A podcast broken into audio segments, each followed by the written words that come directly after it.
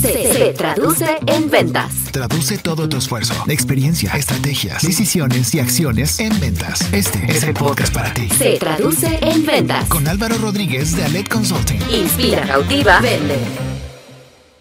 Hola, ¿qué tal? ¿Cómo están? Bienvenidos a Se traduce en ventas. Qué gusto tenerte nuevamente. Encantado de compartir un episodio más, compartirte herramientas, contenido que se pueda traducir en ventas y más en miras al 2024.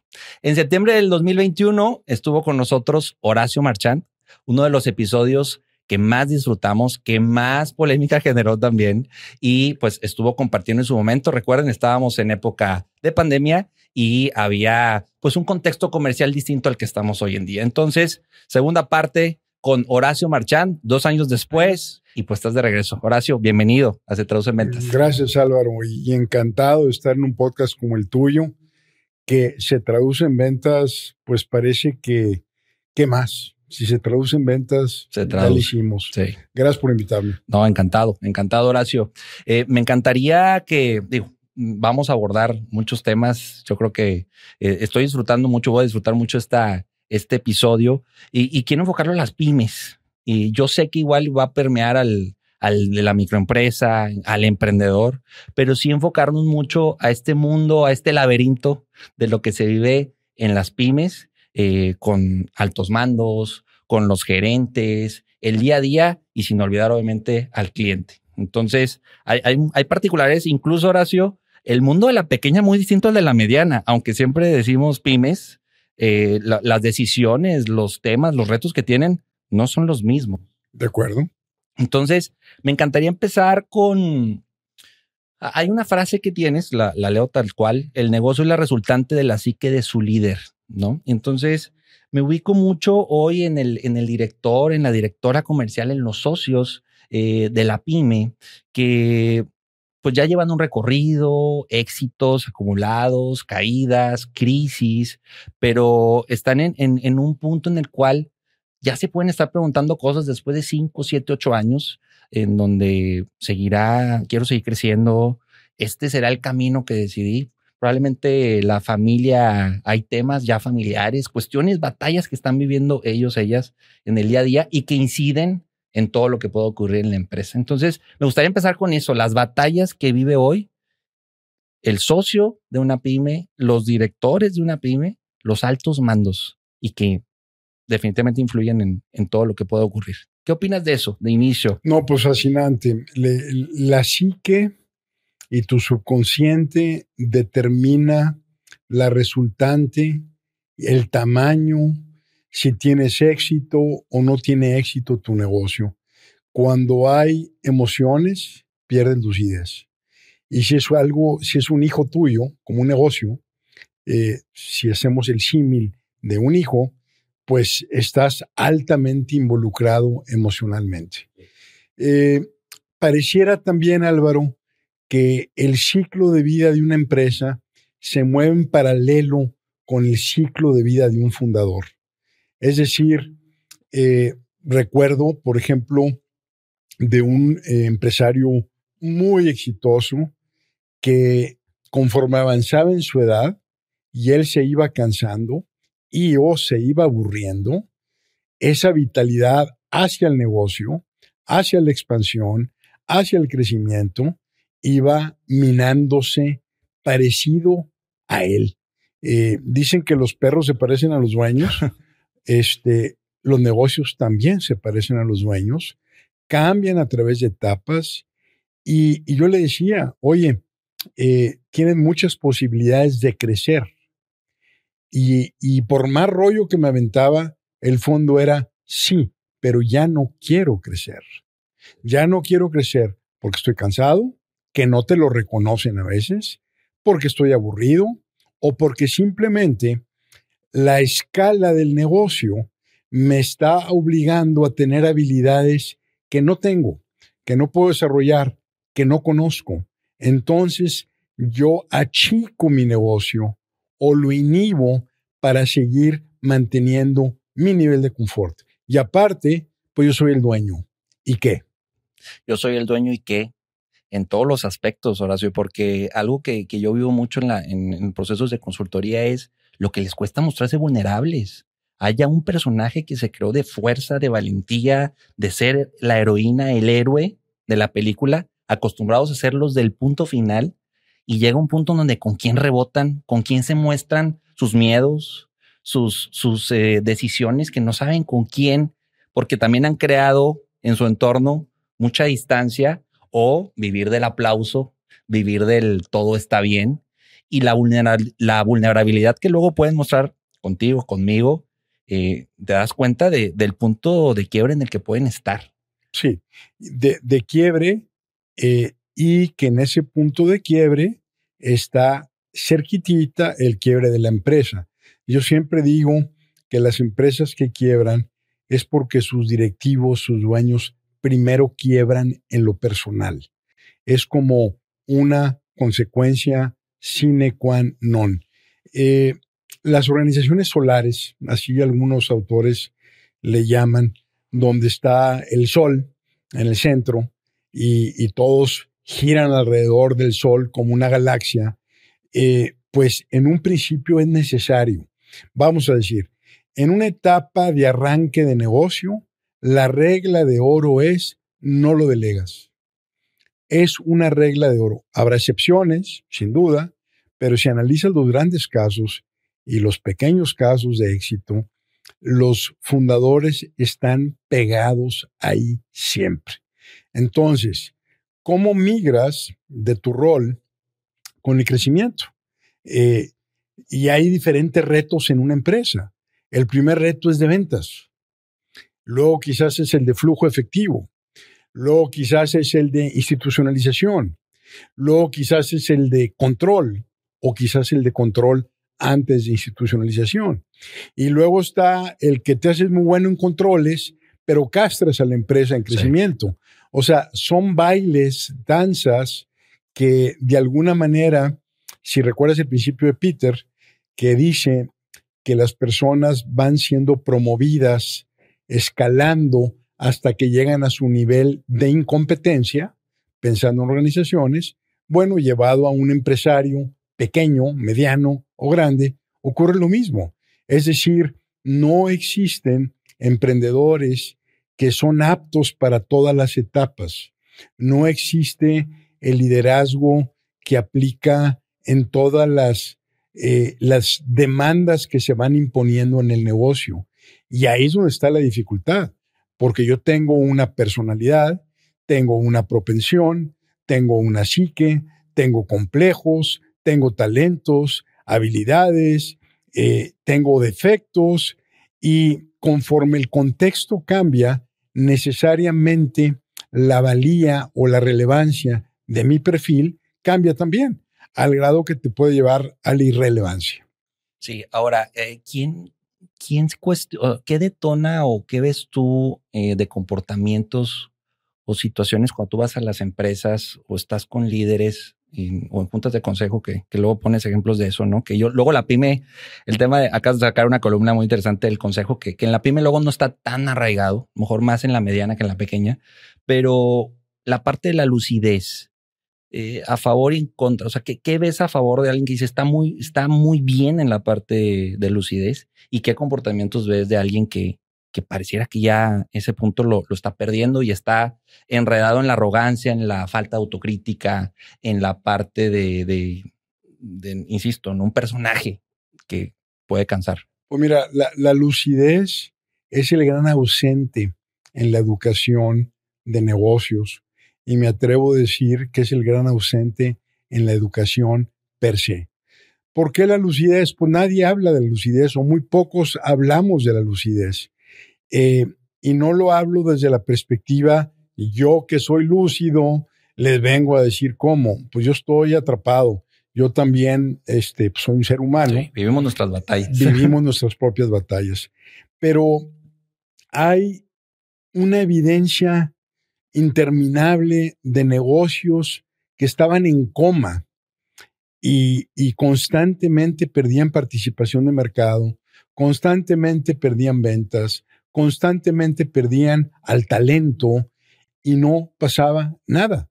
Es decir, eh, hay situaciones donde se llama disonancia cognitiva, por ejemplo, y hay como ciento y pico de sesgos de pensamiento, y, y bueno, los complejos, este, una frase muy bella de Carl Jung, todos tenemos complejos, pero dice Jung, no, los complejos nos tienen a nosotros, nos tienen tomados. Eh, inclusive puedes apreciar a gente muy inteligente, pero el complejo va por delante. Entonces, ¿cómo se pierde la lucidez? En aislamiento, en el narcisismo, en el egocentrismo, en el complejo de inferioridad compensado con una conducta de superioridad, con no tener rebotes, no tener iguales, no tener eh, amigos de verdad, de los que le da gusto cuando te va bien y de los que se preocupan cuando te va mal, de no tener un par con quien dialogar, de no quizás ir a terapia. Eh, la, la forma de preservar la lucidez es compleja.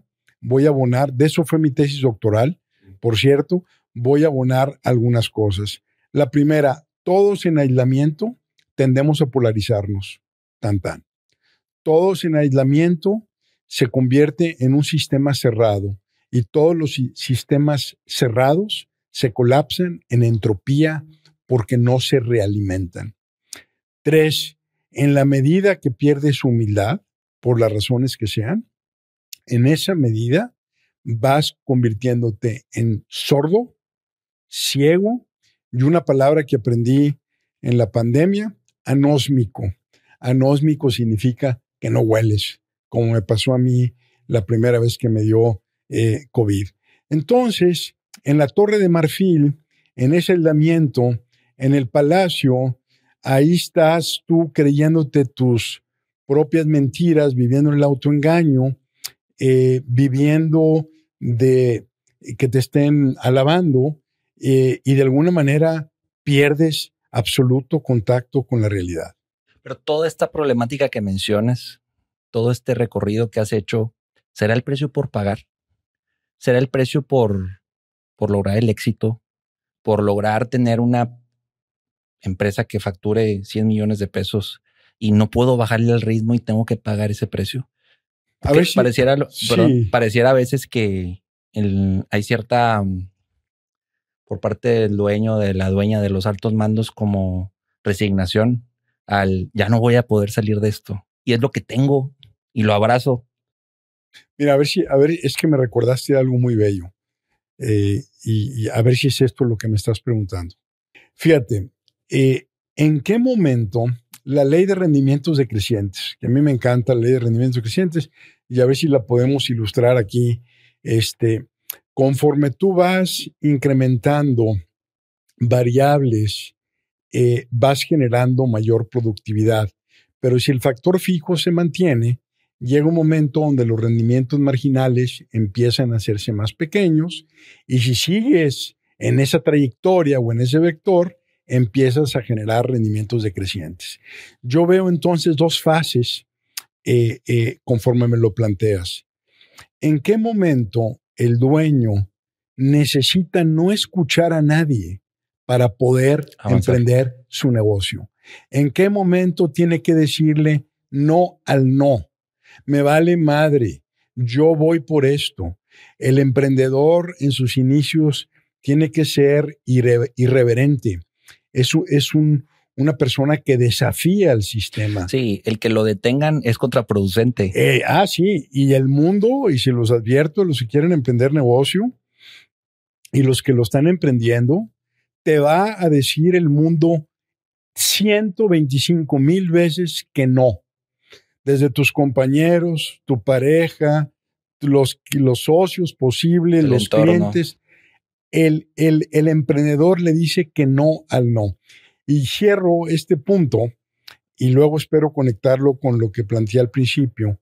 Eh, me tocó entrevistar a Michael Dell, de las Dell Computers, que ahorita no es computers, Dell es un fenómeno del mundo digital, cloud, todo, ¿verdad? Este, eh, vino a Monterrey, eh, fui el moderador del, del, panel, pues entre comillas, nomás éramos él y yo, y le dije, oye, ¿no te dijeron que estabas loco por el hecho de querer vender computadoras directo y aparte bajo especificaciones de los nerds. Y me dijo, many times, muchísimas veces me dijeron que estaban. Y yo le digo, ¿y qué hiciste? Y me acuerdo que se echa para atrás y dice, I didn't listen. No escuché. No escuché. Entonces veo dos, dos etapas. Una es en la formación, que tienes que eh, seguir persistiendo eh, y adaptándote, iterando al tiempo que otros están tire y tire toallas y tú las vas viendo en el camino. Y llega un punto donde después de que el cosmos te permite una entrada, un espacio, un nicho y que tengas éxito, donde entonces, como todo el entorno cambia, los gustos de los consumidores cambian, hay innovaciones, la competencia agrede, te tienes que mantener vigente. Y en esa vigencia es a la que me regreso cuando hablábamos de la lucidez y de los sistemas cerrados. Ahora, eh, vamos a pensar que nos está viendo el, alguien ya se identificó con esto, ¿no? Y dice, estoy viviendo estos problemas, sí estoy en ese escenario que están planteando. Ya dejen de... ok, bueno, ¿quién pone la solución en la mesa? ¿Qué hace que en una pyme eh, alguien vaya y cierre la puerta y diga, alto, stop, hay que cambiar? Esto ya no va como hace un año, como dos años, en comportamientos, en estilos de liderazgo, en decisiones. ¿Quién pone eso, Horacio? O tiene que haber un, tiene que haber algún choque fuerte del mismo dueño, dueña, directores que digan, ya, tenemos que cambiar. Pero como dicen, ya que está la bronca y ya que ahora sí está el fuego, ahora sí me di cuenta que tenía que prevenir y saber que podía haber fuego. Bueno, pues esa pregunta, Álvaro, eh, amerita un premio Nobel al que sepa precisar ese momento de decir, tengo que cambiar. Voy a, voy a abonarle un poco a esa discusión con algunos puntos que se me ocurren. El primero, fíjate, tú que estás en ventas, Sí. cuando los crecimientos, los deltas en ventas de un año contra otro van decreciendo. Es decir, tú eh, tienes documentado tus ventas y luego ves el incremento del año que sigue, sacas el porcentaje de incremento y, y graficas puros porcentajes. Entonces, si los porcentajes siguen subiendo, ahí es un reto, porque como la base va creciendo, eh, el reto de crecimiento es cada vez mayor. Pero si tus deltas y tus eh, pautas de crecimiento empiezan a fallar, algo está mal. Te estás desincronizando del entorno. Eh, en ese mismo sentido, entre más esfuerzo tengas que hacer para vender, que te cueste trabajo vender, que estés en contra de los vendedores, que estés con el látigo sacando vendedores, más desincronizado estás de tu entorno. Las verdaderas propuestas de valor, las ofertas relevantes, tienen pull, jalan. Eh, cuando te estás alejando del mercado, lo que te queda es el chicote. Es mejor que te compren a tener que andar tocando puertas para vender. ¿Cuál sería el tercero? Pues el tercero es cuando el talento se va. Hay gente muy talentosa en las empresas, pero esos son los primeros que corren, porque la gente con talento tiene opciones y la gente que no tiene talento ni a patada la sacas de la empresa. Batallas para que se vayan, aunque les bajes el sueldo. Y mira que conozco casos. ¿Cuál sería un, un cuarto elemento? Pues donde tú sientas que el entusiasmo, que es una palabra muy bella, la etimología es en, dentro, teos, Dios, eh, eh, tener a Dios adentro, cuando vas perdiendo el entusiasmo, pues ahí es un momento importante de enfrentar ese tipo de punto. ¿Por qué? Porque el entusiasmo es la gasolina espiritual de un negocio. El entusiasmo es la gasolina y, el hueco está en la oportunidad. Si tú juntas la oportunidad con el entusiasmo, eres imparable. Sí, es interesante porque abonando al comentario, también muchas veces se abrazan más el trabajo, se genera una, una adicción y la ganancia secundaria es, es evitar, es el no entrarle al tema medular de cuestionarme qué quiero, qué no quiero, ¿sí? ¿Qué quiero para mí primero, no? ¿Qué, qué te está diciendo la familia? ¿Qué te está señalando? Aceptar o vivir un proceso de, de tomar terapia, de hacer introspección, de entender tu infancia. Y dicen, oye Álvaro, me decía un, un, director, me estás diciendo que es más importante la terapia que saber cómo negociar con, con, el proveedor. Pues probablemente sí. Sí. Te enseñaron en la carrera y te hiciste muy bueno negociando, pero no te has negociado contigo mismo y no has hecho las paces con cuestiones que inciden no solo en tu trabajo o en tu vida. Entonces ya se convierte en un proceso donde llegaste para mejorar la parte comercial y, la introspección es dura y es fuerte y muchos le sacan la vuelta. Pues es lo más duro, eh, en mi opinión. No hay nada más duro que enfrentarte a ti mismo. Manejar un negocio es fácil. Poner un negocio no es fácil pero lo más difícil es enfrentarse a uno mismo. Eh, lo de las ganancias secundarias es un término muy bello que a lo mejor la audiencia no lo conoce. Me permito hacer un comercial. En mi podcast tengo un capítulo sobre ganancias secundarias y en mi libro de Poder Personal hablo mucho de ganancias secundarias, que en esencia es todo lo que yo gano eh, en la miseria, eh, todo lo que yo gano en la problemática, ese ejecutivo al que tú le dijiste eso, me recuerdas algo. di un curso que próximamente voy a dar un curso de crecimiento en empresas, donde voy a ligar el crecimiento personal con el, con de la empresa interesante. o el de la empresa con el personal, porque van juntos. Este, y, y me acuerdo que en un curso que di, levanta la mano un, una empresa muy conocida y dice, yo tengo un director que eh, cuando las cosas van muy bien, como que se pierde, no sabe qué hacer y empieza él mismo a generar problemas para luego volverlos a sacar. Este, le dije, oye, pues lo tienen muy bien detectado, son patrones de conducta, eh, el subconsciente domina. Eh, fíjate que paradoja. El subconsciente por naturaleza no lo podemos conocer porque es subconsciente, pero sí lo podemos conocer a base de patrones, a base de qué secuencias se repiten a través del tiempo. Se puede identificar a través de cómo es tu vida finalmente, cómo están tus relaciones finalmente, cómo está tu negocio finalmente, y, esas son formas de apreciar el subconsciente. Si nos vamos más freudiano, pues bueno, puede ser también los sueños o los lapsus, pero nos quedamos en el dominio de los negocios.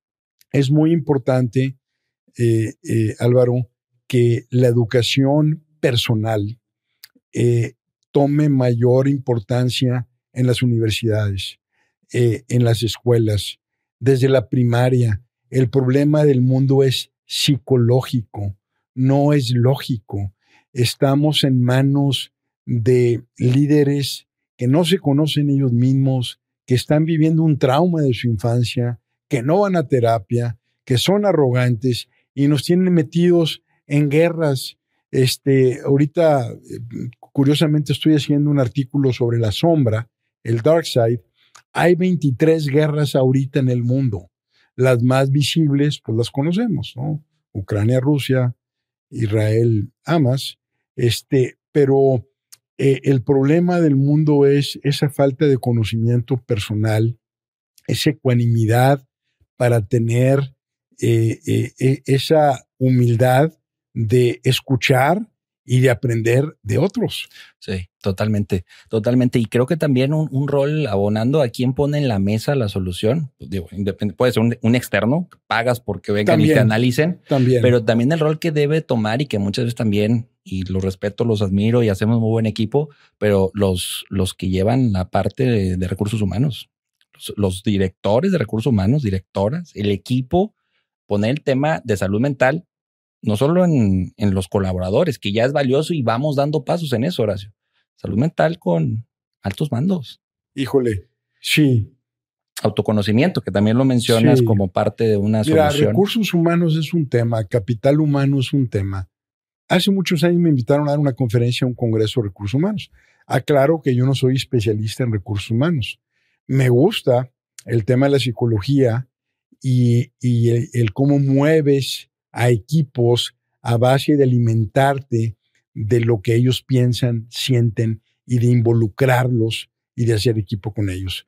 Pero recursos humanos, mira, se llamaba primero relaciones industriales. Sí. ya quizás ni se acuerde la gente. No, pero Ha ido. Eh, Sí, y luego se llamaba recursos humanos y ahora se llama capital humano.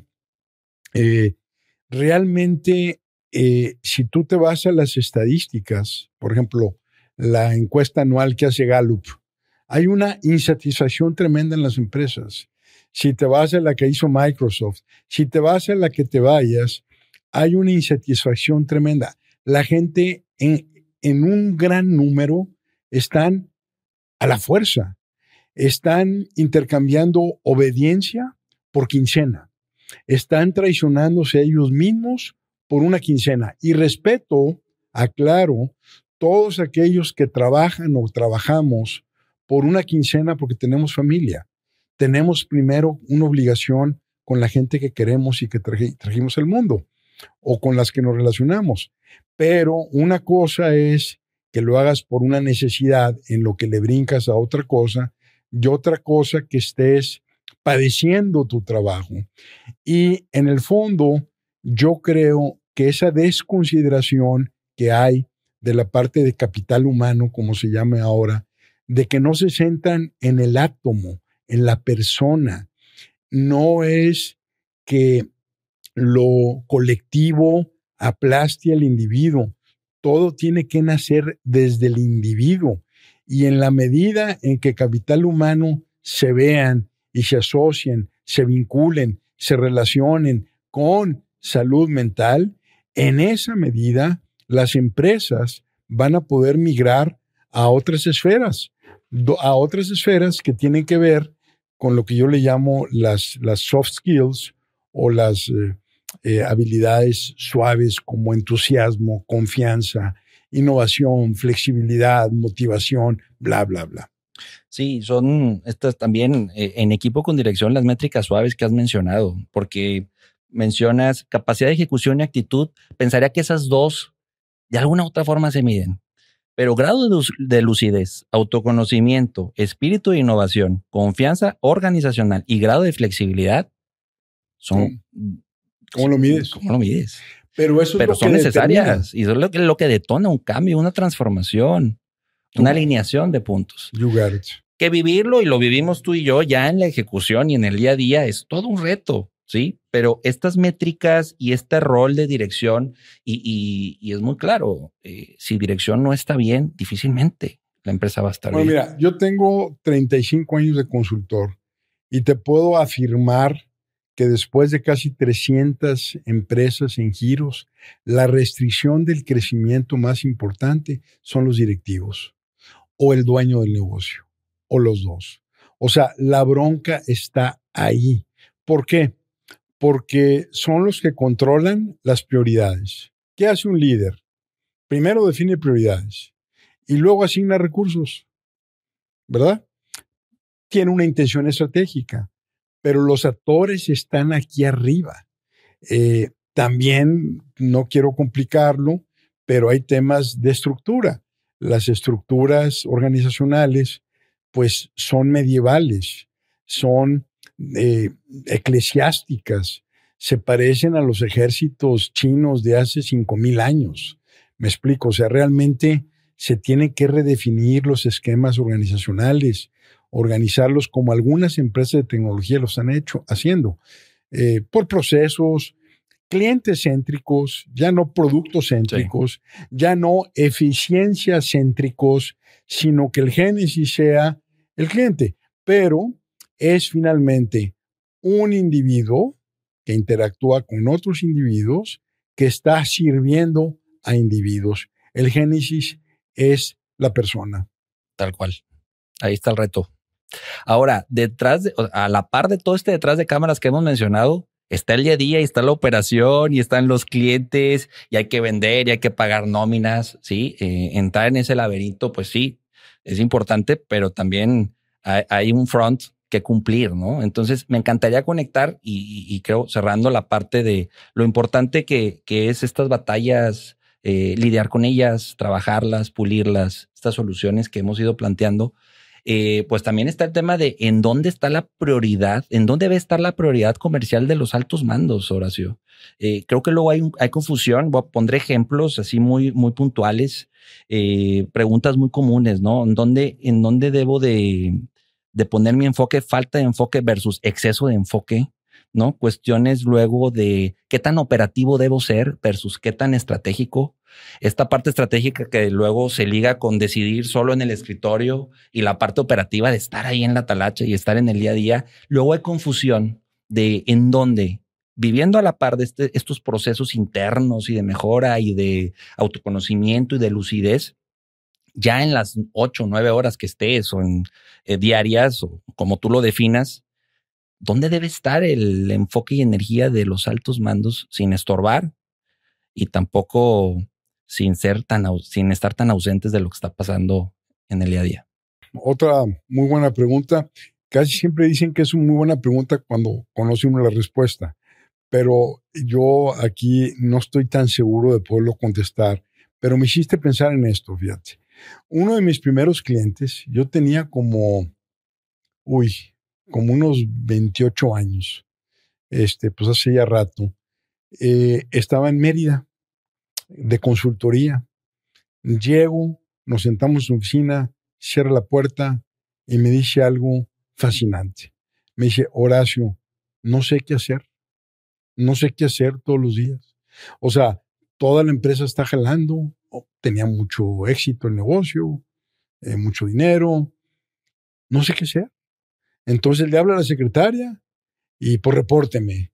Le tocan la puerta y arreglen. O sea, el negocio lo manejaba a él, pero como estaba tan bien manejado el negocio, pues le daba muy poco que hacer al dueño. Al dueño. Entonces estaba muy confundido de qué hacer. Ese es un caso, digamos, extremo, pero muy honesto de su parte. El happy problem. Entre el happy problem. Y también otro fenómeno, Álvaro, que pasa con los dueños es que simple y sencillamente se aburren. Y sobre todo los dueños de segunda generación, que eh, entiendo el valor de preservar el negocio familiar, pero no siempre las segundas generaciones o las terceras, en el fondo, quieren estar ahí. O quizás no todavía. Me explico. Entonces, uno es cómo estructuro mi día a día. Ahora, si en una fase de emprendimiento tiene que ser operativo, tiene que ser comercial. El comercial es el oxígeno. Si es un desmadre el negocio, pero hay ventas y crecimiento, las ventas y el crecimiento van a acabar subsidiando el desmadre. Inicialmente, ¿verdad? No lo estoy incentivando tampoco. Pero luego se mueven los retos. Son diferentes crisis a través del tiempo. Entonces, si el negocio ya pasó el arranque de, eh, de subsistencia, del flujo de efectivo, y luego el crecimiento que demanda, más cash. Esa es la bronca. A veces también las empresas no quieren crecer porque necesitan más dinero, pero la mayoría de las veces, pues no crecen porque no hay dinero. Entonces, en teoría, digamos, la teoría dice que entre más arriba estés y entre más consolidado esté el negocio, más deberías de vivir en el futuro, más deberías de vivir en la estrategia. ¿Qué es la estrategia? Es muy esotérica. Eh, la defino yo. Es, es un ejercicio existencial que responde o intenta responder preguntas. ¿Dónde estoy? quién soy, cómo gano, de qué vivo. ¿A qué renuncio? ¿A qué renuncio? ¿Cómo sigo creciendo? ¿Y cómo me voy haciendo único a través del tiempo para crear un monopolio de valor? Esa es la estrategia. La estrategia no es chicotear a los vendedores porque te estás desincronizando el entorno y no tienes más opción más que jorobar a los vendedores. La verdadera estrategia es diseñar monopolios de valor de mediano y largo plazo a través de ofrecer propuestas de valor sumamente relevantes para el mercado elegido. Entonces, la teoría es, entre más consolidado eh, eh, y, más arriba estés, tienes que vivir en el futuro. Realmente es teórico. Si me permito más cerrar el punto, yo lo manejo en porcentajes para poderlo simplificar. Digo, bueno, pues tienes que estar 80% en la operación y un 20% en el futuro. De repente te mueves al 90% de la operación, de repente al 100% en una crisis, pero si tú no tienes la capacidad de tener una holgura, de vivir en el futuro y estar cuestionando si estás moviéndote junto con una oportunidad que está cambiando, ¿qué va a pasar? Que de repente vas a operar muy bien, vas a ser muy eficiente, vas a tener muchas utilidades y de un día para otro puedes terminar en la calle. Sí, hay una incomodidad que se puede vivir muy fuerte de migrar de lo de ser operativo a ser estratégico, que el negocio ya te lo demanda, tus años, tu facturación, tu número de colaboradores, ya demanda que brinques a lo estratégico y hay miedos y hay dudas, porque también hay confort. Soy muy buena, soy muy bueno operando, estando con el cliente. Entonces, cuando ya le, le hablas de lo estratégico y la migración que debe tener, esa transición duele y otra vez volvemos a que me cuesta mostrarme vulnerable y mostrarme en ceros o verde en algo que pues por años el negocio así ha subsistido sin entrarle de lleno a lo estratégico. Y cuando le hablas de a cinco años, dicen, espérame, déjame resuelvo lo de lo de cierre de año, ¿no? Y entonces lo conecto, Horacio, también con la resistencia que tiene la, eh, la pyme a institucionalizarse. Porque se sienten chiquitos y porque no soy la grande y no soy el corporativo. Todo esto que me hablas de, de poner procesos, de ordenar, de vaciar este, todo lo que tiene en la cabeza el alto mando y ponerlo en uno, dos, tres, cuesta mucho, pero también es porque lo estratégico lo seguimos viendo como física cuántica, ¿no? Sí, bueno, y hay gente que es mejor operando también. que en la estrategia. Sí, de acuerdo. Eh, el emprendedor por naturaleza tiende a ser caótico. El emprendedor no es un buen administrador típicamente el emprendedor no es quizás el indicado para institucionalizar un negocio. Eh, y muchas veces no te mueves al estratégico porque no le entiendes, porque no sabes. Eh, entonces, pues yo me dedico a lo que sé, ¿verdad? Eh, y esos brincos de institucionalizar un negocio, pues quizás es el brinco mortal. El primero, ¿cuál es? Vender. Pues si no tienes ventas, no hay negocio. El segundo, ¿cuál es? Crisis de efectivo. El tercero es crisis de control. Cambié ahí el orden. El cuarto, ¿cuál es? Crisis de institucionalización. Y ahí truena el noventa y tantos por ciento de las empresas. ¿Por qué? Porque mira, también hay muchos charlatanes de consejeros y también hay muchos charlatanes de consultores. Sí, tal cual. Hay malas experiencias ya. Y como yo no tengo empresario, emprendedor, el pensamiento estratégico, yo no puedo identificar si la persona que estoy contratando lo tiene o no, justamente por el hecho de que no lo tengo. No lo tengo y no lo, no lo eh, domino. entonces, o por ejemplo, llega alguien de sistemas y te dice, yo te voy a hacer un software a la medida. Peligro, Bill Robinson, ¿te acuerdas de Peligro? Bueno, hablo de mi generación era un robot que le advertía a Will Robinson peligro. O sea, llega alguien y te dice, yo te voy a institucionalizar, te voy a meter sistemas en todo y voy a hacer un programa custom made para ti. Peligro. O sea, ¿cómo le hace una persona que viene desde abajo para institucionalizar un negocio sin que le lo roben o le hagan perder tiempo? Pues ahí está un consejo de administración que se convierte también en todo un reto. Yo he estado en consejos de administración que se deshacen porque no le gustó al dueño, me explico.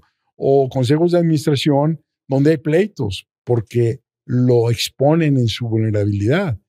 Pero o, eh, realmente, Álvaro, yo creo que el gran tema es de cómo institucionalizamos negocios, considerando que los dueños quizás no tengan esas habilidades para poder definir qué necesitan y qué hacer.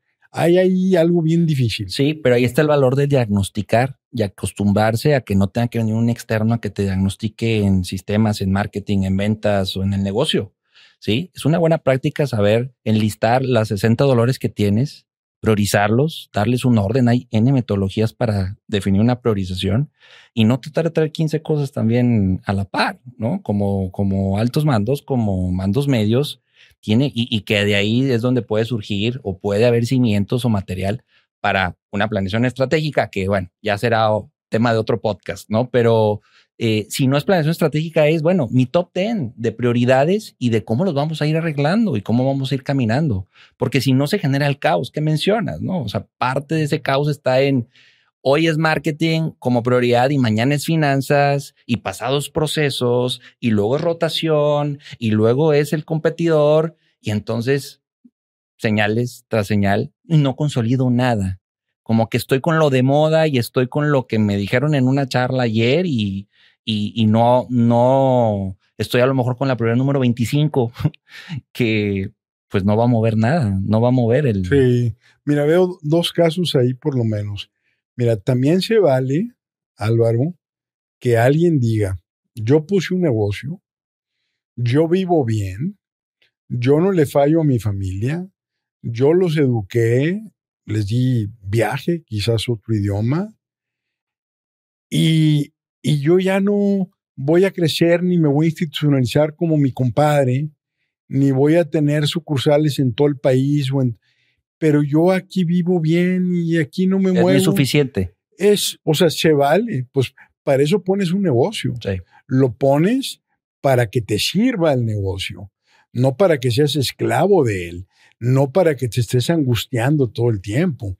Si te da lo suficiente, ahora fíjate, voy a llegar a un extremo te ha dado lo suficiente, pero lentamente empieza a no dar lo de antes.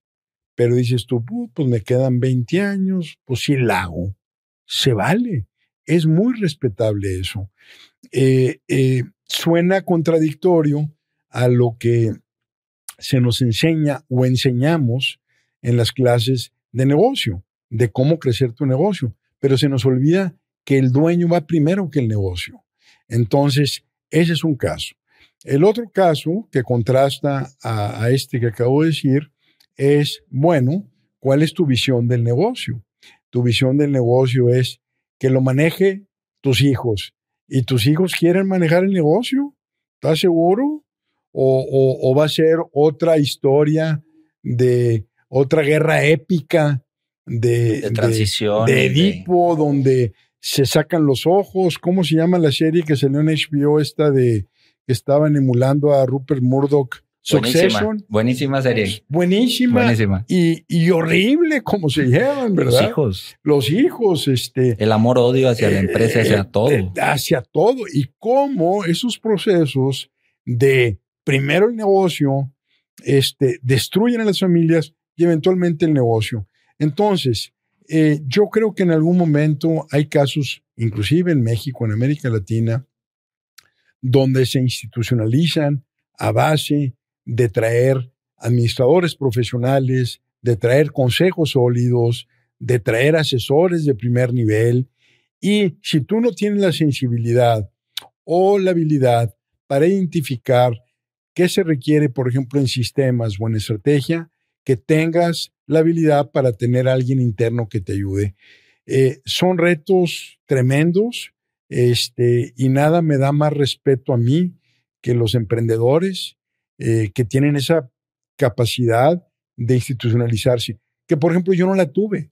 Y, déjame hablar de mi caso particular. Yo soy consultor de empresas. He trabajado en corporativos, me han corrido varias veces, he puesto siete, ocho negocios, me ha ido bien, he quebrado, eh, no tuve éxito en los negocios familiares con mi papá. Este, y hubo una época que cuando mi consultoría creció, pues llegué a tener cerca de 30 personas. Yo no pude institucionalizarlo. ¿Por qué? Porque yo no me, no me quiero convertir en administrador de proyectos. Eh, dices, pues hubieras contratado uno, no di pie con bola. Y eso de llegar a ver, oye, ¿cómo vamos? ¿Cómo están los GANs? ¿Cómo están los entregables? Oye, ¿dónde está fulano de tal? Yo no soy un buen administrador por naturaleza. Lo hago porque lo tengo que hacer. Pero a mí me gusta la consultoría. A mí me gusta ver a la gente a los ojos. Me gusta oler y sentir el ambiente. Ya ahí está mi valor. Entonces, ¿qué pasó? Pues dije, yo no, no puedo ser un administrador.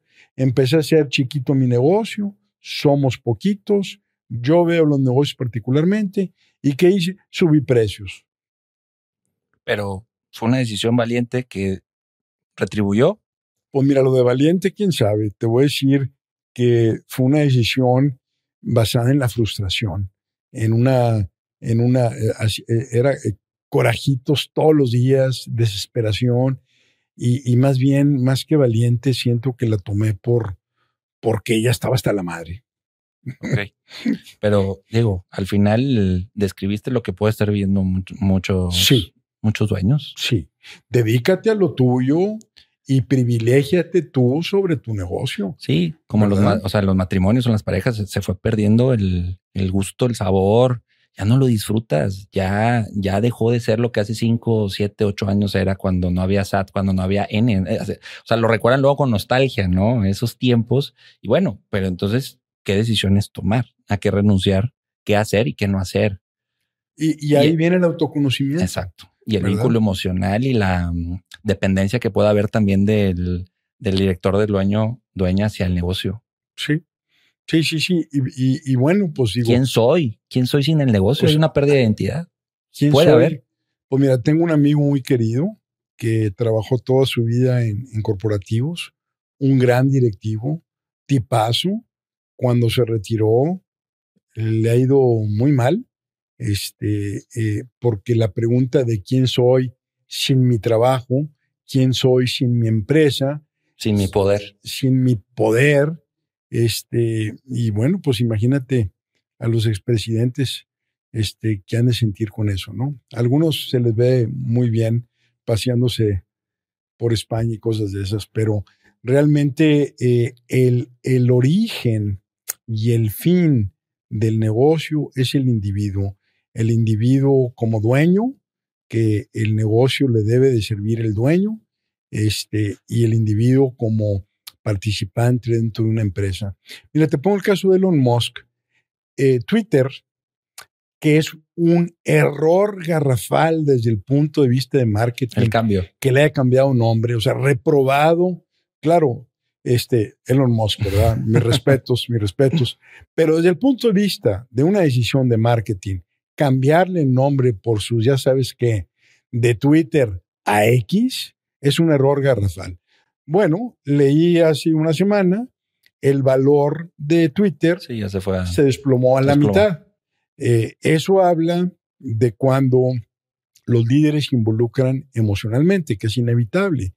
Pero yo creo que hay un líder para diferentes épocas, para diferentes etapas, para diferentes negocios. No existe eso de que un buen gallo en cualquier corral canta. Mentiras.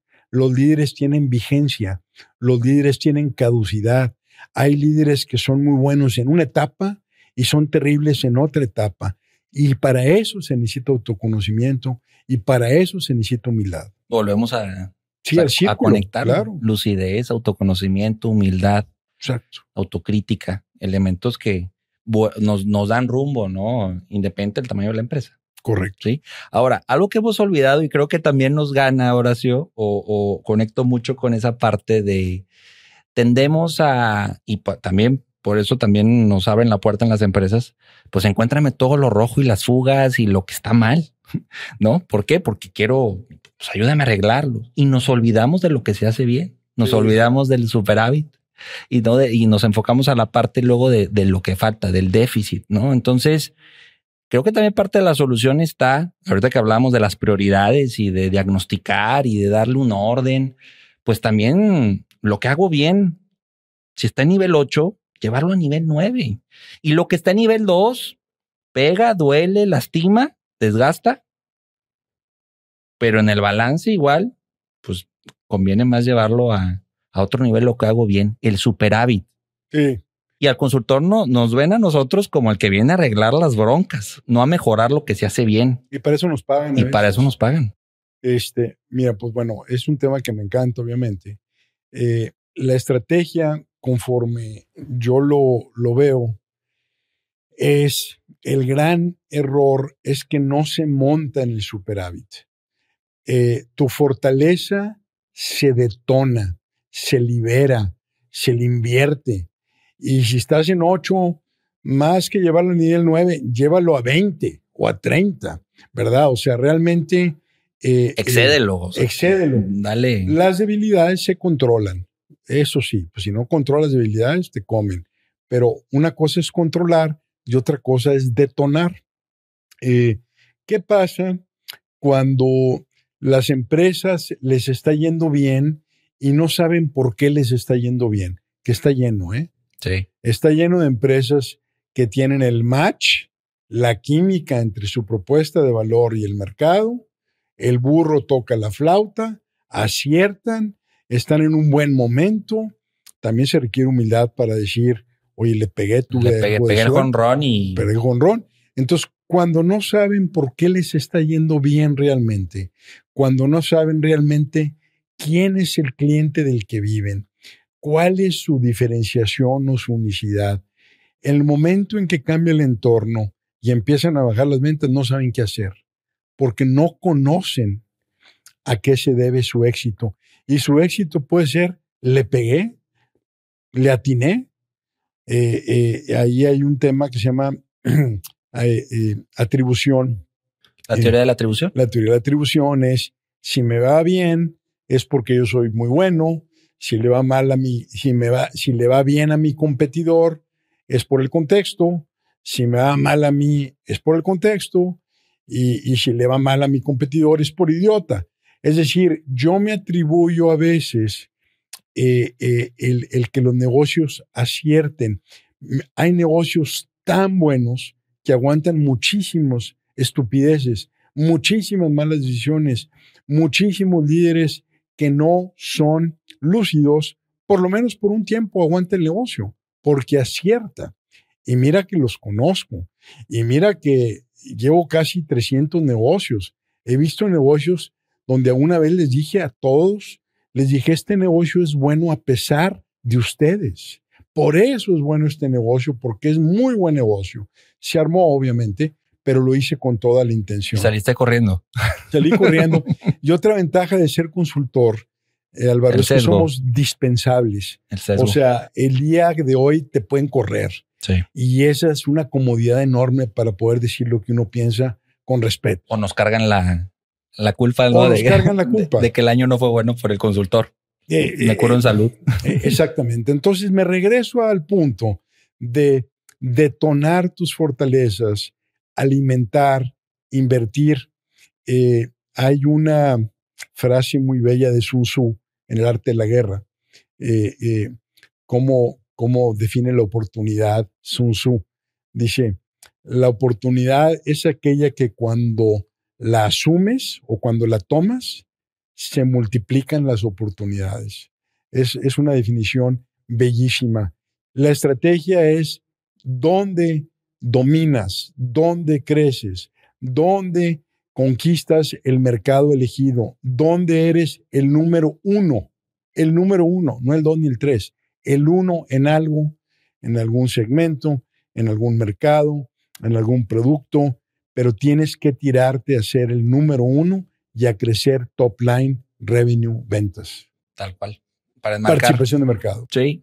Ahora, eh, creo que también cuando se pone en la mesa el señalar lo que hacemos bien, hasta luego el equipo comercial, los equipos dicen, como hacemos algo bien, como si hay cosas buenas. Sí, está un ejercicio, Horacio, donde pues están acostumbrados a que se señale el punto negro y lo rojo, lo que falta y no lo que hay. Eh, clientes que, que dicen, quiero nuevos clientes, Álvaro. ¿Cómo le hago para nuevos clientes? Y revisa si su cartera en los últimos tres años son 800 clientes y quiere el 801 en vez de definir planes, acciones para estos 800, rankearlos, ir con top 50, hacer esfuerzos por porque esos 800 se desarrollen. Estoy de acuerdo. Y no el ir por el 801. O quiero nuevos vendedores. Tienes cinco que están contigo. Algo hacen bien. Por algo están contigo. ¿Sí? ¿Cómo, cómo llevamos a otro nivel estos cinco? Sí, vas por el sexto. Pero ¿y estos cinco ya están al nivel que quieres? Entonces vuelve a ser ejemplos de, de superávit, ¿no? Vuelven a ser ejemplos de, de lo que hacemos bien, llevarlo a otro nivel. Yo, yo creo, Álvaro, esa es mi opinión, que está basado en temas de psicología evolucionaria, donde por milenios tenemos siendo Homo sapiens más o menos 150 mil años. Eh, estamos de milagro vivos, este, eh, y quién sabe por cuánto tiempo más, si es que el planeta no tose un día y como los dinosaurios nos desaparece y el día siguiente amanecen los pajaritos cantando. Pero en psicología evolucionaria, siempre para poder sobrevivir ante un ambiente hostil es que falta. Falta alimento, falta protección, estamos vulnerables a la otra tribu, estamos vulnerables porque eh, ahí viene una helada, e, es una necesidad humana eh, para poder subsistir. Pero ¿qué pasa hoy en día? Vivimos en épocas, sobre todo el contexto donde vivimos y el que ve este podcast, pues vivimos en la abundancia. Vivimos en la abundancia y en la holgura. Eh, la holgura que se refleja eh, en las horas que pasamos en Instagram, en Netflix, oyendo podcasts, leyendo libros o simplemente complicándonos la vida. Realmente la holgura eh, eh, eh, no nos ha quitado esa formación de psicología evolucionaria de qué falta. Y lo veo en las juntas de consejo. Llegamos los viejillos o llegan los viejillos, yo todavía no me considero tal, y se van al, al pretito del arroz y joroban y necian y levantan un acta y hacen compromisos. Y lo que está bien, ¿qué? creo que también eh, eh, tu punto que insistes, este, deberíamos de abrazarlo para agradecer las cosas buenas, para potenciarlas y debería ser una forma de que seamos menos duros con nosotros mismos. Tal cual, tal cual. Sí, estoy de acuerdo. Estoy de acuerdo y, y incluso es un reto para los que somos consultores, pensaría. Sí, o sea, el, el cambiar ese, esa inercia y decir, bueno, y lo que se hace bien, llevarlo a, otro nivel, ¿no? Reitero. Bien, ahora, eh, Horacio, también aquí algo bien importante con las pymes y que para mí es una pieza clave y créeme que lo, empujamos y lo sustentamos y estamos con los explicando el racional de por qué debe de haber gerentes comerciales, el mando medio, ¿no? Que también vive sus batallas, también tiene sus prioridades, también tiene sus, sus puntos operativos estratégicos. Me convierto en un super vendedor que soy caro, ¿verdad? pero quiero que el, dueño luego quiere que esté, cuando está mal el negocio, la, la pyme, pues que el gerente entre también al quita de vender, pero cuando van bien lo quieren haciendo estrategia. Entonces también va y viene el gerente. Eh, para mí es clave, más en, la mediana ya no es negociable, todavía en la pyme podríamos entrar, pero eh, en esa discusión de si tener o no mando medio, creo que es, es pieza clave entre la operación y dirección. Es el termómetro, es quien, quien mide las aguas. el mando medio como un gerente comercial. Gerente comercial, cuando ah. ya tienes una fuerza de ventas que muchas veces bueno, lo vivo que, que esta fuerza comercial reporta dirección. Sí. entonces, no sé, una empresa que factura 50 millones de pesos anuales, tiene 7, 8 vendedores, pero no hay una figura de gerente o han mm. tenido intentos fallidos, strikes con gerentes donde no han dado ni clavo, porque incluso hay esa confusión de qué lo pongo a hacer al gerente, cuál debe ser la prioridad, ¿De dónde está el retorno de inversión. Con un vendedor es más fácil luego hacer ese ejercicio de retorno de inversión, pero en el gerente luego hay cuestiones que no son tan tangibles, que cuesta medir el desempeño y el por qué debo de tener a uno o más gerentes comerciales, ¿no? ¿Qué me puedes platicar de eso, Horacio? Es para mí un, un tema medular en, en las pymes, los- la, la gerencia comercial, el mando medio. Mira, el tramo de control, Sí, eh, regla de dedo, eh, siete personas por un jefe. Obviamente hay esquemas organizacionales nuevos, matriciales, por proyectos, eh, los tramos de control se amplían y, y se cierran. Pero siendo prácticos, pues cuánta gente realmente podemos manejar de forma directa. Si ese director general o dueño tiene siete vendedores, pues dónde está finanzas, producción, administración, legal. Obviamente está rebasado. Eh, y la pregunta es eh, si es uno de esos dueños que dice, yo con siete tengo, porque con eso vivo bien y no quiero crecer, ok. Pero eh, el tema que yo pregunto siempre, Álvaro, es, ¿cuántos vendedores tienes? Siete. Ah, ok. Oye, ¿y, y por qué no tienes 14?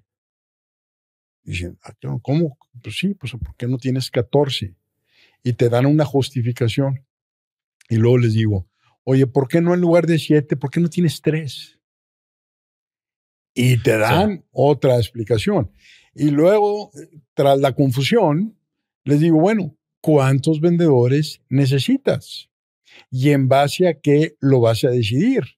Porque yo he visto negocios, ¿sí? Donde los prospectos que entran se tiran a la basura, no los pelan, no les hacen caso.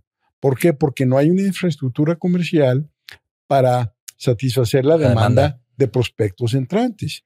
Y he visto negocios al revés, donde está la fuerza de ventas, inclusive hay mandos intermedios y no, no generan prospectos, tan sentadotes viviendo de los mismos clientes de toda la vida, que cada vez o se mueren o se hacen viejos o se desactualizan.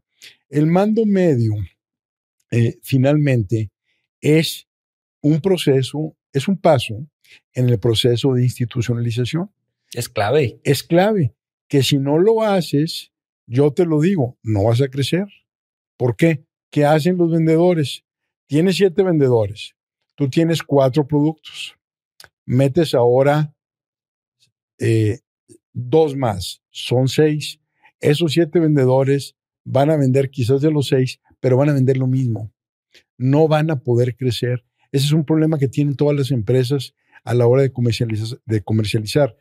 Su portafolio de negocios se amplía, sus innovaciones se amplían, pero los vendedores venden lo mismo, porque ellos microeconómicamente en su psique le compran un carro a la señora, tienen sus dominguitos, se van a la playa y marginalmente el esforzarte más eh, es mayor el costo interno que lo que ganan. Entonces, ¿qué pasa?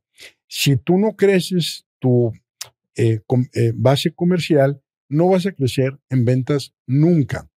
Ahora, para crecerla necesitas los rompimientos de los tramos de control. Ahora, eh, ya voy a terminar, nada más aquí. En, en temas de negocios que están en formación, eh, el gerente comercial tiene que tener también competencias de marketing. Las competencias de marketing es dimensionar mercados, dimensionar áreas de oportunidad, identificar segmentos, clarificar la propuesta de valor. Tiene que ser alguien que también piense, eh, eh, eh, porque si solamente ejecuta, entonces va a llegar el momento donde también se puede ciclar. Si hubiera alguien que hiciera la parte de mercadotecnia como, como la estoy definiendo, no de imprimir brochures y sacar un website y tarjetas de presentación, el marketing estratégico, en qué mercados, cómo me diferencio, con qué segmentos. Si hubiera esa mancuerna, aunque no fuera en el puesto, pero que jalara a nivel funciones, entonces el mercadólogo estratega está planeando la venta del mañana y el gerente comercial Está construyendo. está exactamente ayudando a ejecutarla. Pero eh, lo- eso de los dueños quieren manejar la fuerza de ventas, este, pues estás condenado a no crecer. También está el caso contrario. Perdón que agarre vuelo aquí, pero es, ¿cuál es el caso contrario? que el dueño ya se siente tan fregón que ya no atiende clientes. ¿Por qué? Porque ya no recibe llamadas de quejas. Bueno. Entonces ese güey también, eh, así como el primero que no contrata no va a poder crecer porque se venden lo mismo, el segundo no va a poder crecer porque se está desincronizando del entorno. Sí, abonando al comentario, también el gerente eh, es un mediador y es, es también el que conecta y defiende o, o recibe también las críticas hacia el área comercial de RH, de producción, de finanzas, Sí. de dirección, de los siete, ocho departamentos que de- tiene la pyme y también eh, la relevancia, así como explicaste muy bien lo de la, parte estratégica de mercadotecnia, con RH hay una labor bien interesante que luego se deja de lado. Las descripciones de perfiles y puestos se guardan en el cajón, se olvidan, no se actualizan. No hay procesos de onboarding definidos para el vendedor que debe vivir en sus primeros 90 días, en sus primeros 180 días. Y, son elementos donde para mí esa figura del gerente empieza a tomar relevancia con esos acuerdos y esa y esos procesos y esos elementos que van haciendo que el puesto comercial esté mejor llevado y sustentado y, y- y- y guiado, ¿no?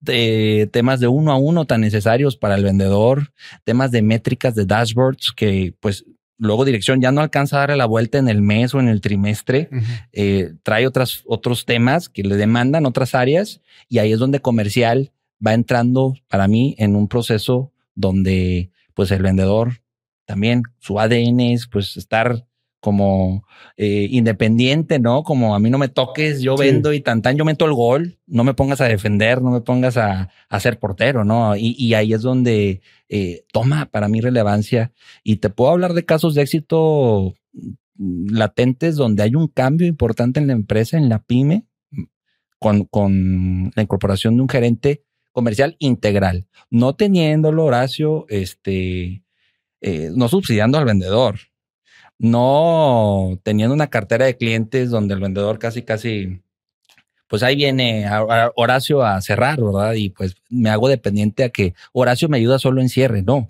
hay elementos de planeación, de gestión, de análisis súper necesarios para que ahora sí el gerente comercial se convierta en una figura Oye, clave. eh, Pregunta, te puse una pregunta. Sí, claro, yo claro. sé que tú me invitaste, pero ¿cómo definirías un gerente comercial integral? El que tiene la capacidad de lidiar con otras áreas y no solo ver Ah, lo comercial. Sí. Sí, ya te entendí. o sea, Sí. el que puede sentarse a ver números, estado Sí. de resultados, Sí. el que puede estar con RH y hacer un proceso de reclutamiento y selección más eficiente, el que puede estar con marketing viendo campañas, el que puede estar con producción mejorando el proceso de cotización, el que puede estar atendiendo quejas de clientes. Y el que puede también rendir cuentas a dirección de una manera ejecutiva. Y no venir a decir todo lo que sudé, todo lo que hice en el maratón. Pues aquí dirección quiere saber si acabaste o no el maratón, no todo lo que viviste en el proceso. Es parte luego ya del día a día que tiene que vivir el gerente. Mira, es, ese, ese fenómeno que describes, eh, pues ese güey que describes es un Superman, ¿verdad? Sí, Porque tiene que ir a sobarle el lomo a los de producción y tiene que llevarse bien con los de finanzas. Y eso habla de, bueno, me dijiste que es un caso de éxito muy difícil de lograr, pero felicidades. Este, y es muy necesario ese rol, porque todas las funciones que mencionaste, salvo ventas, están viendo para adentro, ¿verdad? Ventas ve para afuera. Yo he visto casos, Álvaro, donde logística está evaluado top, top, top y los clientes le mientan la madre todo el tiempo porque no entregan o entregan parciales o entregan mochos o entregan mal. ¿Por qué? Porque las métricas internas no están direccionadas ni se toman en cuenta en base a las externas. Entonces, encontrar un gerente comercial como el que describes es un logro y ese cuate debe de ser cuidado y ese cuate debe de ganar lana, pero también le habla a la forma de cómo estamos organizados en silos. Sí. En Sigue silos, siendo el, gran o reto. sea, estamos cada quien divorciados, peleando nuestra esquinita como niños chiquitos, este, Cuidando la partecita de la cadena de valor que te toca. cuidando la partecita que muchas veces las métricas de éxito de estas áreas funcionales están en contra del cliente.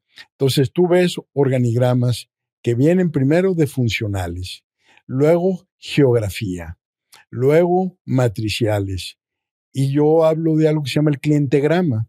¿Qué es el clientegrama? El clientegrama es, yo tengo un brazo de cada departamento asignado a un segmento del negocio. Sí. Y entonces el vendedor Superman que anda pepenando, pidiendo favores, pichando cheves para que por favor le resuelvan los problemas de los clientes, tiene ya integrado en su equipo a alguien de logística, de sistemas. Una célula de comercial. finanzas, una célula comercial multi. Front y back. Front y back. Front y back. Entonces, el director o el dueño, en lugar de manejar funciones, maneja segmentos.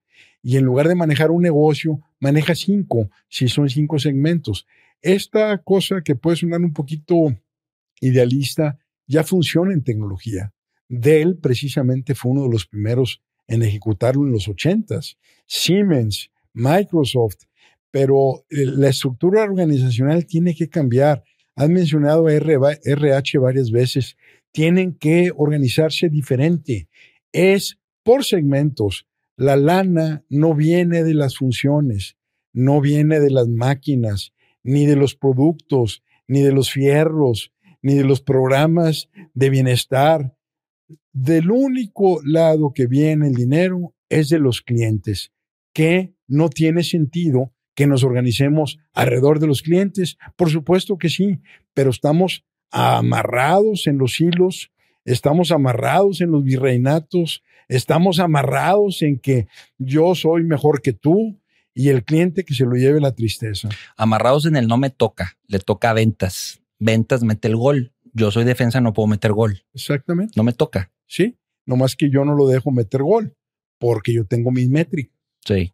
Por ejemplo, un camión, lo, he visto. Logística, pinche camionzón así grandote. Oye, ¿por qué no sale? Hasta que se llene. Bajan su costo logístico. Pero el cliente necesita servicio. Son ferreteros. No importa. O sea, pues compra un camión más chico, establece rutas, pero nuevamente tenemos que, creo que esto le abona eh, al tema clientecéntrico, Álvaro.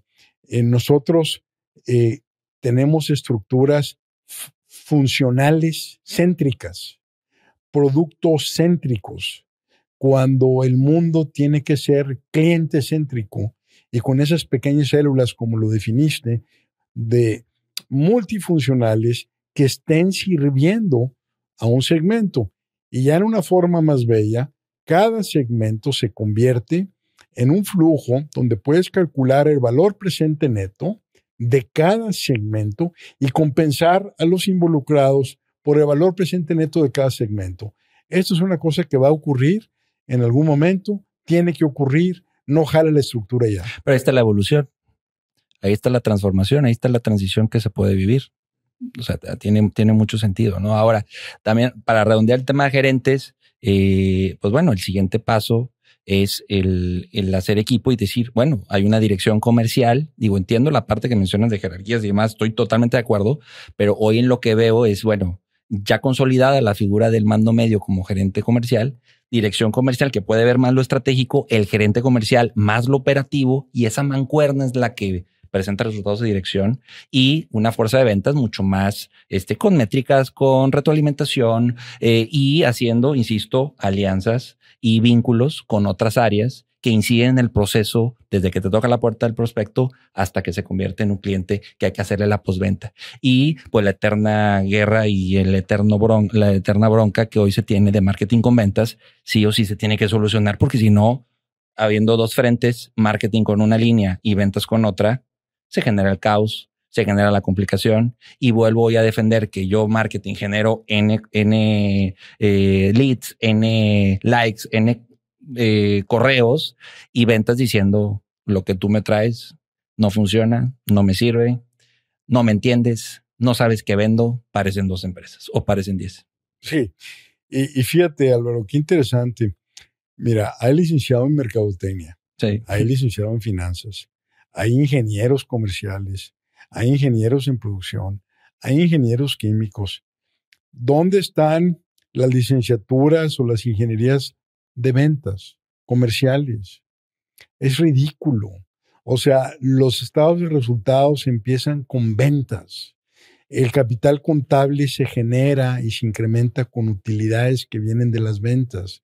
El dinero viene de los clientes. Nadie sabe de ventas. Son puros improvisados, menos tú.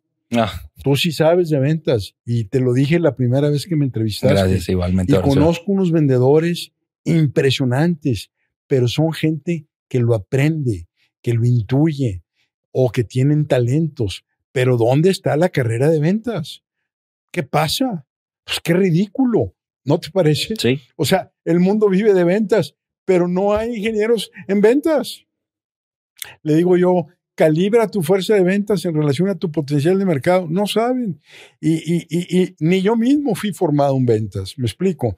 Entonces, ahí está el tamaño de- del error entre las estructuras tradicionales, jerárquicas, disfuncionales, en silos, y que no hay nadie que realmente la técnica comercial la conozca de origen. La vamos aprendiendo sobre la marcha. sí, y, y vuelvo a insistir en el valor que tiene hoy la formación que brinda la empresa por medio muchas veces del Departamento de Recursos Humanos. Insisto mucho en el onboarding, insisto mucho en los GANs, en definir que quiero que prenda y domine el vendedor. No solo es dar un pitch, no solo es negociar precio. Eso no es la, único, la única parte que hay que enseñarlo o, o que un vendedor ya porque trae cinco años de experiencia ya palomeamos y listo. ¿no? ¿Pero crees que recursos humanos le entienda la función comercial? Es necesario, Pues más les vale. es necesario, es necesario.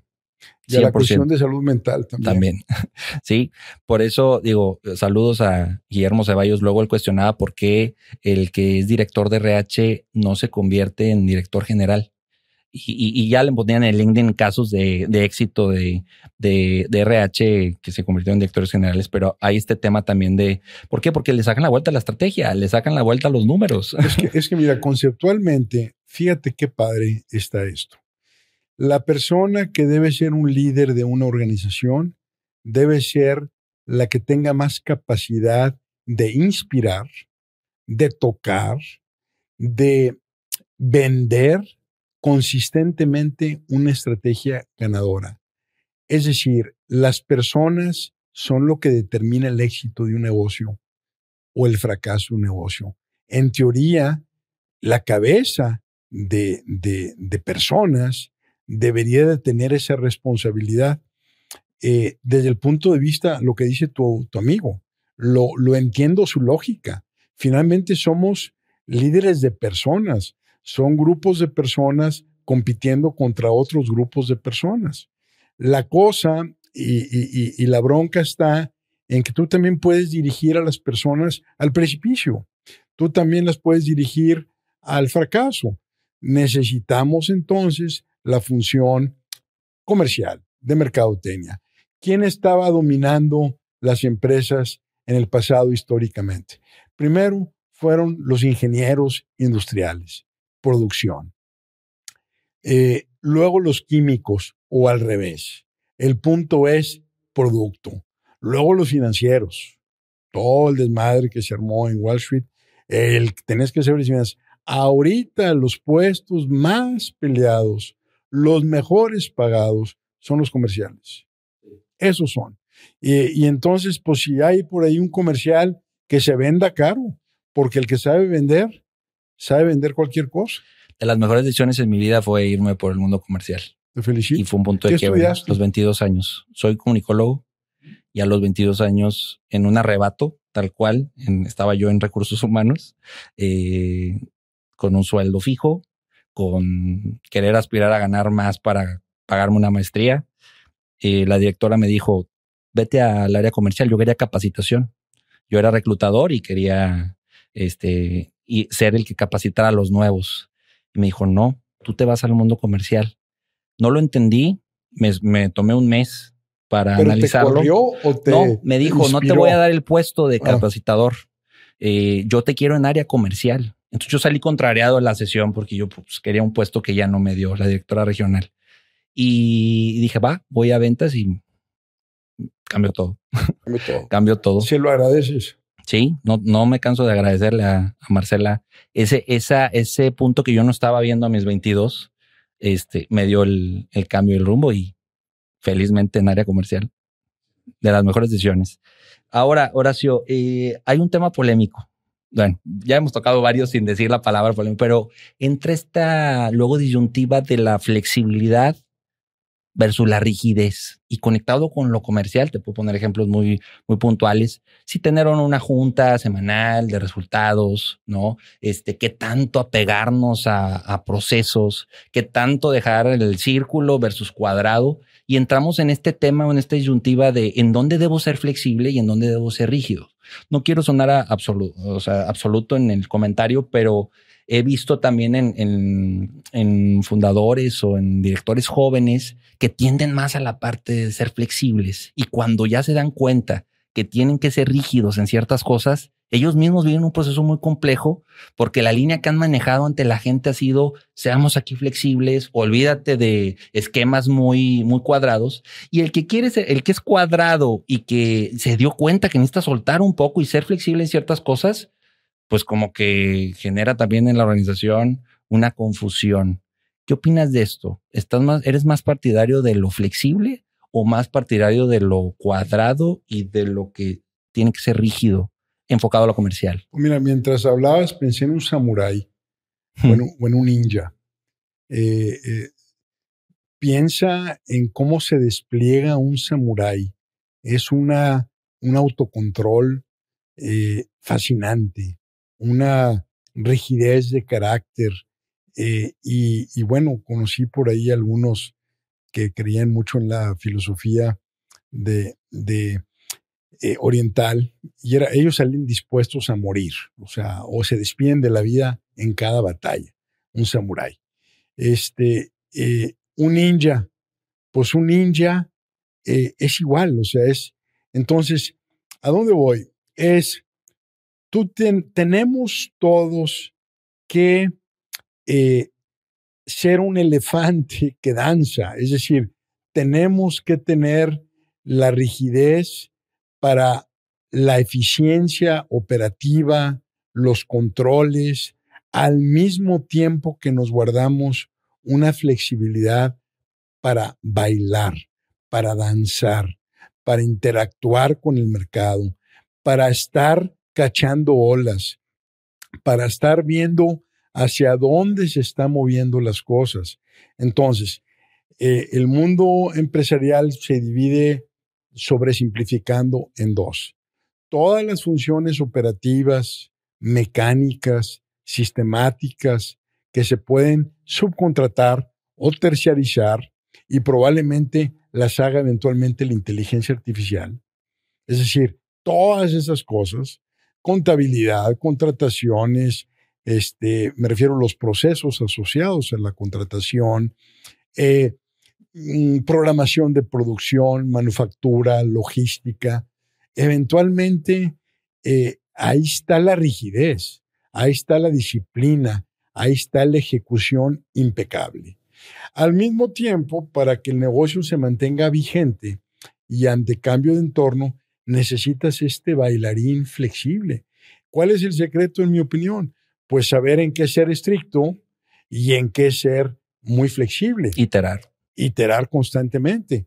Pero, por ejemplo, si mi propensión, por ejemplo, la mía particularmente, yo estoy en la parte de la flexibilidad, la creatividad.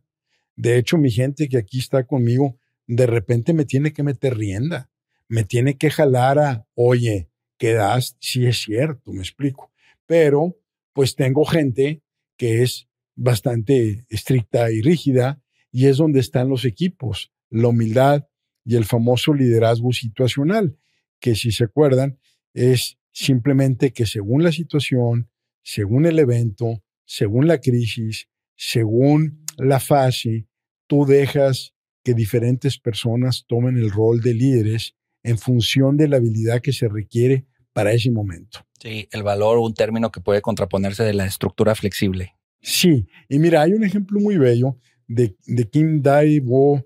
Todos los coreanos son Kims, pero este cuate eh, manejaba 80 eh, giros en 60 países. Eh, y eso espero que conteste mejor de lo que lo hice tu pregunta.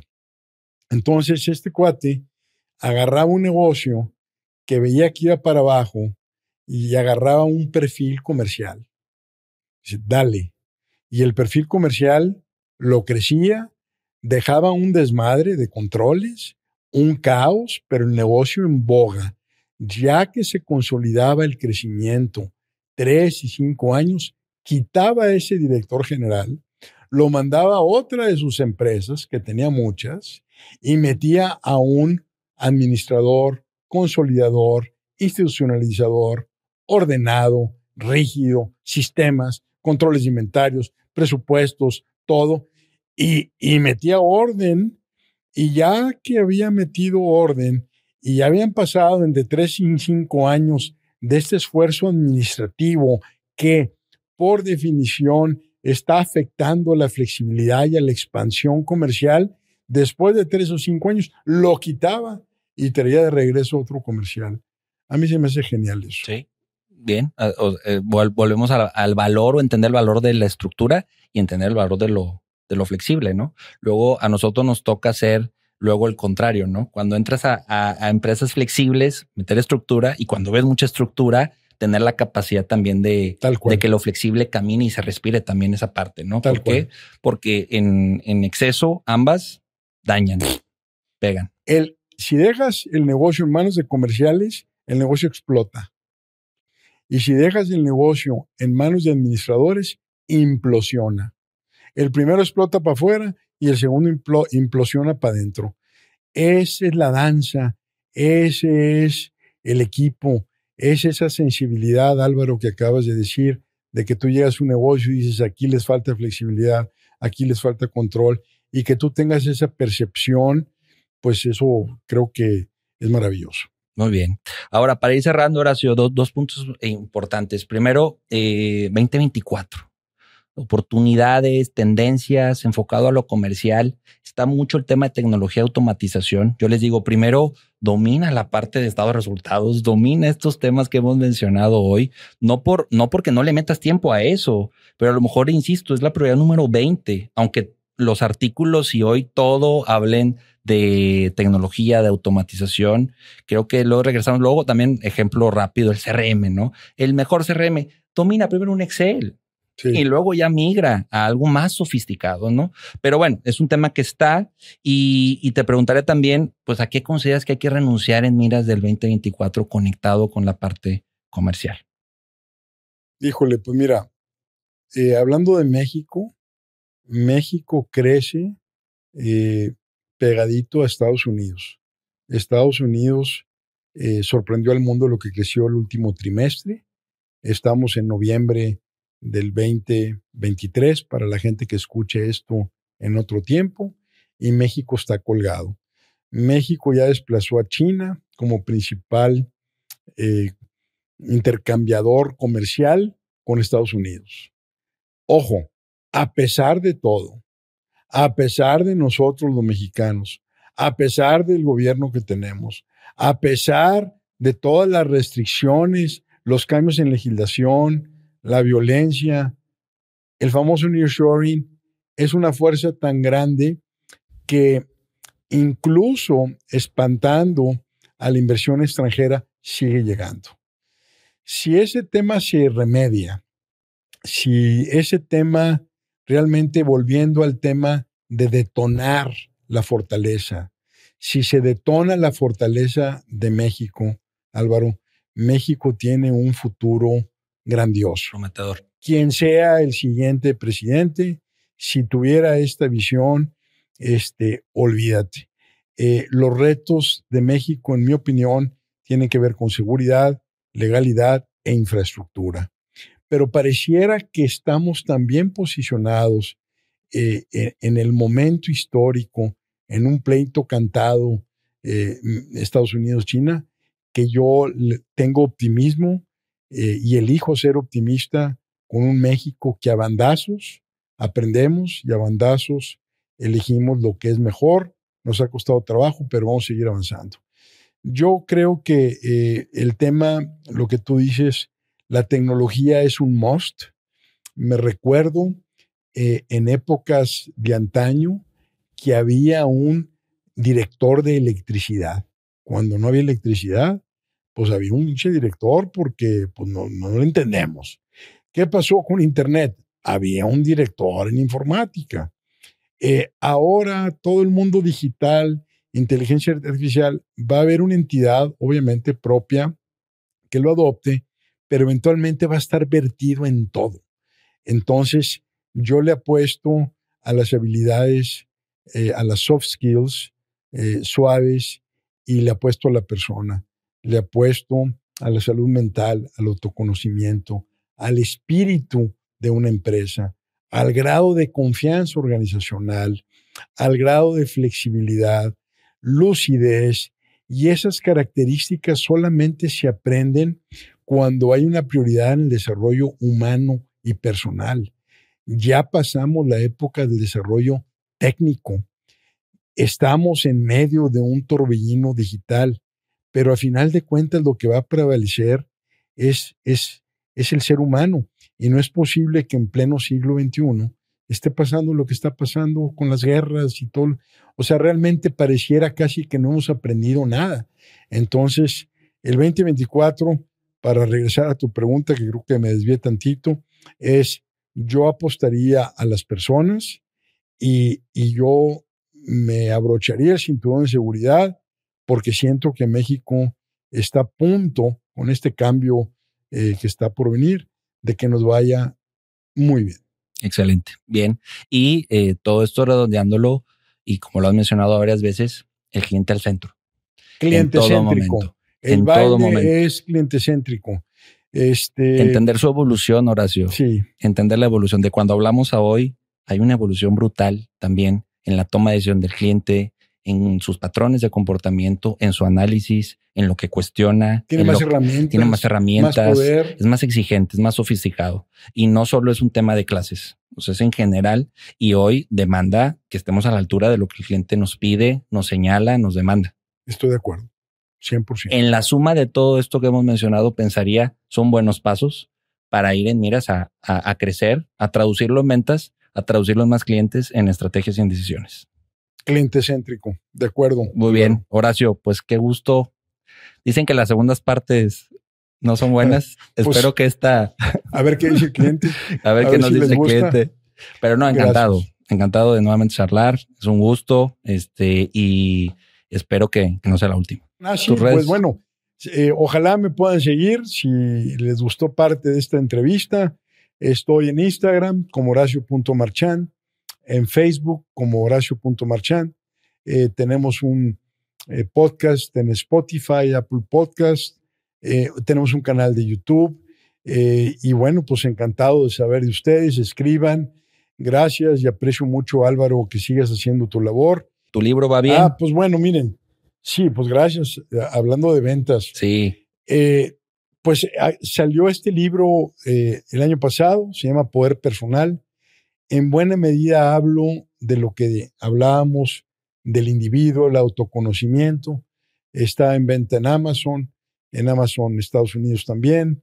Está a punto de traducirse y ser publicado en inglés, eh, también en poderpersonal.com. Y bueno, pues eh, ojalá que les guste. Gracias por la oportunidad y nos vemos en la siguiente. Excelente. Gracias, Horacio. Pues quiero agradecerte mucho el tiempo que le hayas dedicado. Deseo de todo corazón que todo esto te ayude, te ayude a traducirlo en nuevas decisiones, en nuevas acciones, en nuevos cuestionamientos y que todo esto pueda traducirse en ventas. Te invito a que nos sigas en nuestras redes sociales. Se traduce en ventas. Ahí estaremos compartiendo parte de lo que hemos vivido con Horacio y siguientes episodios. Te mando un abrazo. Yo soy Álvaro Rodríguez y recuerda, inspira, cautiva, vende. Hasta la próxima se traduce en ventas. Escucha y conoce todos los contenidos que tenemos para ti en nuestra comunidad. Encuentra podcasts, artículos, videos, cursos y asesorías en nuestra página y redes sociales. Visita www.aledconsulting.com. Se traduce en ventas de Aled Consulting.